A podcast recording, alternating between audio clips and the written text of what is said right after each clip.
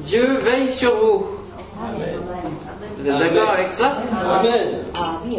Vous le saviez alors Ah, c'est bien. Jérémie 29, verset 11. Car je connais les projets que j'ai formés sur vous, dit l'Éternel, projets de paix et non de malheur, afin de vous donner un avenir et de l'espérance. Vous donner un avenir et de l'espérance. Dieu veille sur votre destinée. Vous m'invoquerez, vous partirez, vous me prierez et je vous exaucerai.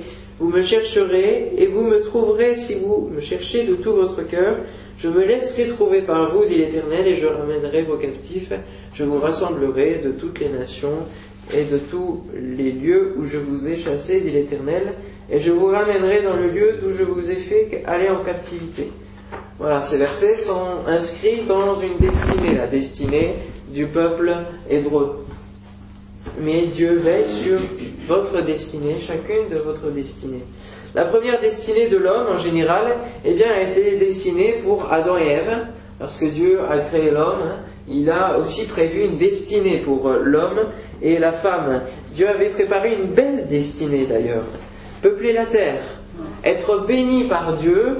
euh, vous avez un cadre luxuriant, hein, le jardin d'Éden c'était quand même quelque chose avec des fleuves qui sortaient, vraiment quelque chose euh, qui devait être magnifique, mais ils font le choix de désobéir. Mais Dieu veille et continue à veiller sur leur destinée, même malgré l'obéissance, la désobéissance. Malgré la désobéissance, il continue à euh, avoir une destinée, à avoir un but pour l'homme, parce qu'il leur laisse la vie. Il leur laisse la vie.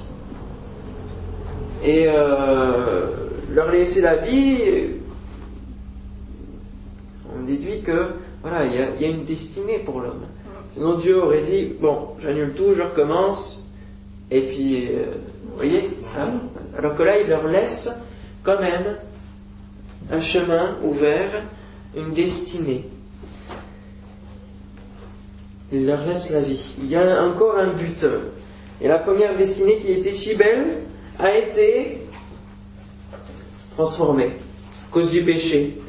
Parce que Satan a aussi une destinée pour l'homme, celle de la voie du péché. Et, et le péché veille. Le péché est là, toujours prêt à notre porte. Et c'est ce qui est arrivé avec Caïn. Certainement, si tu agis bien, tu relèveras ton visage. Et si tu agis mal, le péché se couche à la porte et ses désirs se portent vers toi. Donc il a une destinée, il a, un projet, il a un but. Le diable, c'est de faire tomber Caïn. Mais toi, domine sur lui. Et on a la possibilité de dominer sur le péché. Toujours la possibilité de dominer, premièrement, sur la, sur la tentation et sur le péché. Et le diable veille, le diable veille aussi. Dieu veille sur votre destinée, sur vous, mais le diable veille sur vous aussi. Et euh, il rôde comme un lion rugissant. Il, rôde comme un lion rugissant, cherchant qui il peut dévorer, qui est en proie euh, à la fragilité. Les hommes ont choisi la destinée du péché, et la Bible est claire. La destinée du péché, c'est la mort. La mort physique, parce que quand l'homme a choisi de désobéir, quand Adam et Ève ont choisi de désobéir, ils sont devenus mortels. Alors la mort n'intervient pas tout de suite, mais ils sont devenus mortels. Ils meurent un jour ou l'autre. Et puis, la destinée du péché, c'est aussi la mort spirituelle. C'est-à-dire qu'à un moment donné, lorsqu'on meurt, on passe dans la perdition éternelle. Et Dieu s'occupe des hommes et veille sur eux. Il a prévu une destinée. Euh, notamment, on peut lire Genèse 28. Voilà, au tout début de la Bible. Genèse 28, verset 12. Genèse 28, verset 12. Dieu veille sur les hommes. Et on a des exemples dans la Bible que Dieu veille sur des hommes, même si les hommes, eux, ne regardent pas tellement à Dieu et ne, ne pas de leur relation à Dieu. Genèse 28, verset 12, Il nous est parlé du rêve de Jacob à Bethel. Il eut un songe, et voici une échelle était appuyée sur la terre, et son sommet touchait au ciel. Et voici les anges de Dieu montaient et descendaient par cette échelle. Et voici l'Éternel se tenait au-dessus d'elle, et il dit, Je suis l'Éternel, le Dieu d'Abraham, ton père, et le Dieu d'Isaac. La terre sur laquelle tu es couché, je la donnerai à toi et à ta postérité. Ta postérité sera comme la poussière de la terre. Tu t'étonneras à l'Occident et à l'Orient, au septentrion et au Midi, et toutes les familles de la terre seront bénies en toi et en ta postérité. Voici, je suis avec toi, je te garderai partout où tu iras, et je te ramènerai dans ce pays, car je ne t'abandonnerai point, que je n'ai exécuté ce que je te dis. Là, c'est toute la destinée que Dieu lui, lui décrit. Hein? Toute la destinée, tout son voyage, tout son périple, sa postérité qui va s'étendre. Jacob s'éveilla de son sommeil et il dit, Certainement l'Éternel est en ce lieu et moi, je ne le savais pas. Et moi, je ne le savais pas. Dieu veille sur nous, Dieu veille sur l'homme en général, et l'homme ne le sait pas. Et l'homme ne le sait pas. Et lorsque Dieu se laisse trouver, lorsqu'un homme le cherche, voilà, Dieu peut se manifester, peut secourir un homme sans que cet homme-là le sache. Je citerai euh, l'exemple de mon grand-père qui, pendant la dernière guerre, je vais vous le lire, hein, c'est ma mère qui l'a écrit, pendant la dernière guerre, mon père fut prisonnier cinq ans en Allemagne. Il travaillait dans une usine à Hambourg. Vers la fin de la guerre, les Américains bombardèrent la ville hein, pour faire table rase, donc pendant toute une nuit. Mon père me raconta que le lendemain à 11 heures, il marchait dans la ville en ruine et n'y voyait rien tant qu'il y avait de fumée et de poussière. Tout était détruit dans la ville, sauf le baraquement où se trouvaient les prisonniers dont mon père, et fort heureusement, car il y passait de gros tuyaux d'eau chaude qui les auraient brûlés.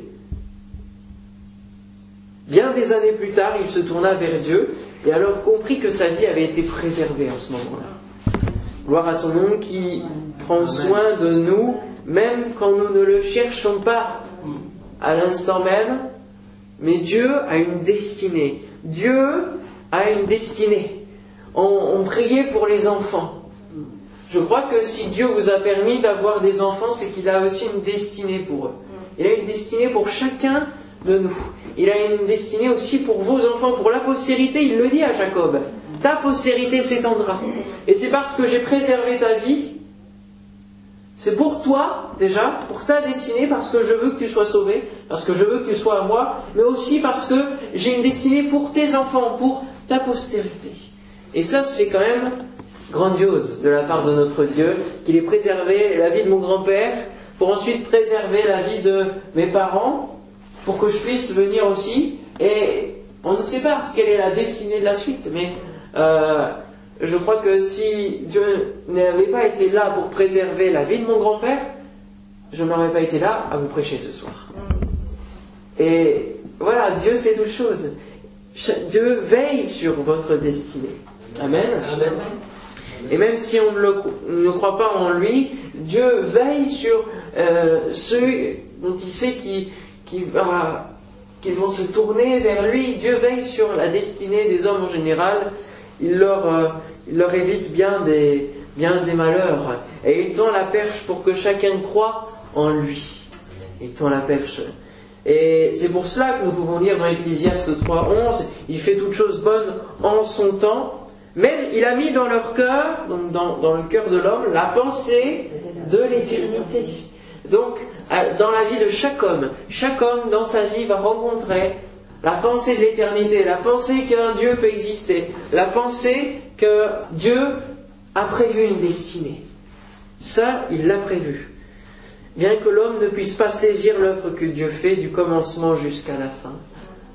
Il nous suffit simplement de croire de croire que Dieu peut et a prévu une destinée et peut faire accomplir cette destinée. Le Seigneur ne tarde pas dans l'accomplissement de la promesse. Et pour ceux qui lui appartiennent, ils peuvent s'accrocher aux promesses de destinée qu'il a fait et croire que le Seigneur ne tarde pas dans l'accomplissement de la promesse, comme quelques-uns le croient, mais il use de patience envers vous, ne voulant pas qu'aucun périsse, mais voulant que tous arrivent à la repentance. Arrivent à la repentance. Il ne tarde pas, non, mais il use de patience envers les hommes qui ont du mal à se décider, qui ont du mal à choisir, qui ont du mal à croire qu'une destinée est possible pour leur vie. Une nouvelle destinée est possible pour leur vie. Parce que si l'homme a choisi une autre destinée que la première destinée que Dieu avait prévue pour l'homme, il a aussi prévu une seconde destinée pour l'homme en général, celle de Christ. Psaume 44, verset 22, mais c'est à cause de toi qu'on nous égorge tous les jours, qu'on nous regarde comme des brebis destinées à la boucherie. C'est fin de compte la destinée que l'homme a choisie être destiné à la boucherie, être destiné à la mort. Tous vers la mort, comme hein, des moutons, alors tous sur le même chemin, sur la même autoroute, direction enfer. C'est la seconde, euh, c'est la destinée que l'homme a choisie, mais il y a cette seconde destinée que Dieu lui a choisie. Et on peut la lire dès Ésaïe 53, versets 6 et 7. Ésaïe chapitre 53, versets 6 et 7, où il nous est dit que, fin de compte, chacun suivait sa propre voie. C'est ça. Nous étions tous errants comme des brebis, chacun suivait sa propre voie, mais fin de compte, même si chacun suit la voie, que ce soit la voie euh, de la drogue, la voie de l'alcool, la voie de l'horoscope, la voie euh, du naturopathe, la voie du bouddhisme, la voie du shintoïsme, etc., eh bien ces voies-là mènent au même but, la mort, la perdition éternelle. Nous étions tous errants comme des brebis, chacun suivait sa propre voie. Et l'Éternel a fait retomber sur lui la faute de nous tous. L'erreur que nous avons commise de choisir notre propre destinée, eh bien, il l'a fait retomber sur Jésus. Il a été maltraité, il s'est humilié et n'a pas ouvert la bouche, semblable à l'agneau qu'on mène à la boucherie, à une brebis muette devant ceux qui l'attendent, il n'a pas ouvert la bouche. Et là, qui c'est qui devient celui qui est destiné à la boucherie? Ce n'est plus nous, mais c'est Christ. Parce qu'il le fait à notre place.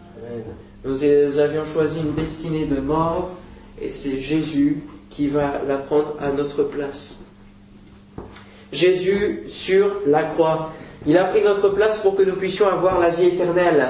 Dieu ne nous laisse pas dans cette voie de mort, mais il nous propose une seconde destinée qu'il avait prévue, celle de Christ, celle d'une vie éternelle, une nouvelle destinée, une nouvelle vie. Euh, tu ne le sais peut-être pas, mais Dieu a prévu une nouvelle destinée euh, pour toi, pour vous, depuis plus de 2000 ans plus de 2000 ans, puisque Isaïe, c'est bien avant que Jésus-Christ arrive. Il avait déjà prévu cette seconde destinée. Et ce n'est pas un, hasard si, on est là ce soir, c'est vraiment que Dieu a prévu une destinée pour chacun de nous et il faut qu'on le croit, il faut qu'on l'intègre. Dieu a veillé sur nous en nous donnant, en donnant la vie de son Fils Jésus. La destinée du Fils euh, n'était pas euh, tant de venir sur la terre au début, mais c'était une destinée glorieuse, de majesté, et il a bien voulu quitter cette destinée pour prendre la nôtre, celle que nous avions choisie. Il a quitté sa gloire, il a quitté tout ce qu'il avait euh, en héritage de son Père pour prendre notre destinée de misère. Seulement, chacun sa destinée. Et chacun a encore la possibilité de choisir sa destinée, de faire des choix plus ou moins conséquents pour sa propre vie. Et là, a encore le choix. Job 18, 21, il fera ce constat. Point d'autre destinée pour le méchant, point d'autre sort pour qui ne connaît pas Dieu. La mort. Voilà. Il n'y a pas d'autre destinée, pas d'autre sort que la mort.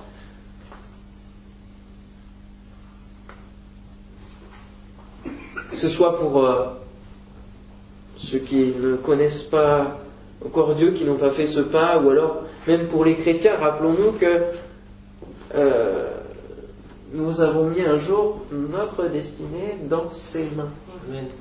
Et c'est David qui le dira, euh, mes destinées sont dans ta main. Délivre-moi de mes ennemis et de mes persécuteurs. Mes destinées sont dans tes mains, dans ta main. Est-ce qu'on a, est-ce que notre destinée est encore dans sa main?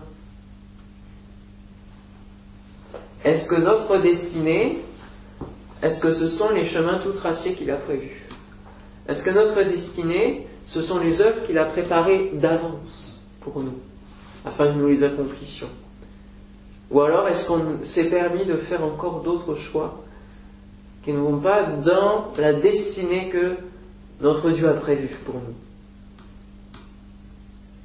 Voulez-vous remettre votre destinée dans ses mains Et puis je ferai un petit décrochage sur la destinée de l'Église. Notre vocation dans l'Église, c'est de veiller les uns sur les autres à notre tour. Voilà. Notre destinée, c'est de veiller. Dieu veille sur notre destinée et nous, nous veillons. Notre destinée est de veiller les uns sur les autres pour que chacun rentre dans cette belle destinée. Veillons les uns sur les autres pour nous exciter à la charité et aux bonnes œuvres. N'abandonnons pas notre assemblée comme c'est la coutume de quelques-uns, mais exhortons-nous réciproquement, et cela d'autant plus que vous voyez s'approcher le jour. Hébreux 10, 24 à 25. Soyez sobres, veillez. Votre adversaire, le diable, rôde comme un lion rugissant, cherchant qui il dévorera. Soyez sobres, veillez. La destinée de l'Église, c'est de veiller, de veiller, veiller et prier, veiller, ce soit sur les autres, ce soit dans la prière, d'être là comme une sentinelle, de veiller, de ne pas être endormi. Nous avons un avenir et de l'espérance. Amen. Amen. Gloire à Dieu. Et puis on a aussi euh, résisté au diable, et il fuira loin de vous. Et juste avant, il y a soumettez-vous donc à Dieu. Et l'on ne pourra que mieux résister au diable seulement si on se soumet à Dieu. Et si on a remis notre destinée, si on remet nos choix dans ses mains, voilà, à sa soumission, et il fuira loin de vous. Amen. Amen. On prie le Seigneur. Seigneur, nous voulons te remercier pour euh, ta parole, Seigneur, et te remercier parce que c'est vrai. Même si nous ne faisons pas les bons choix, eh bien, Seigneur, tu as prévu une autre destinée, une destinée merveilleuse, celle de la vie en Christ, celle de la vie éternelle. Oh, merci Seigneur de ce que tu nous as pas laissé dans cette voie de mort, dans cette voie de garage, dans cette voie de perdition éternelle. Non, mais tu nous as prévu une autre destinée. Tout cela par amour pour nous. Oh Seigneur, nous ne voulons pas être ingrats ce soir, mais nous voulons te dire merci. Nous voulons te bénir, Seigneur, parce que nous sommes rentrés dans cette destinée et nous voulons renouveler peut-être notre engagement ce soir et te dire oui, Seigneur, j'ai peut-être recommencé à, à faire des choix qui n'étaient pas à ta volonté, qui ne t'ont pas été soumis. Seigneur, nous voulons te demander ce soir et nous voulons te remettre notre destinée entre ta main, entre tes mains. Seigneur, nous voulons tout te remettre, Seigneur, afin que tu puisses faire les bons choix et nous guider vers des vies équilibrées, des vies chrétiennes équilibrées, Seigneur. Merci Seigneur de nous aider à faire les bons choix, de nous guider Seigneur, de nous emmener sur ces chemins tout tracés et sur ces sentiers, Seigneur, sur ces routes que tu as prévues. Merci Seigneur de nous donner de faire les œuvres que tu as préparées d'avance pour nous. Dans le nom de Jésus-Christ. Amen.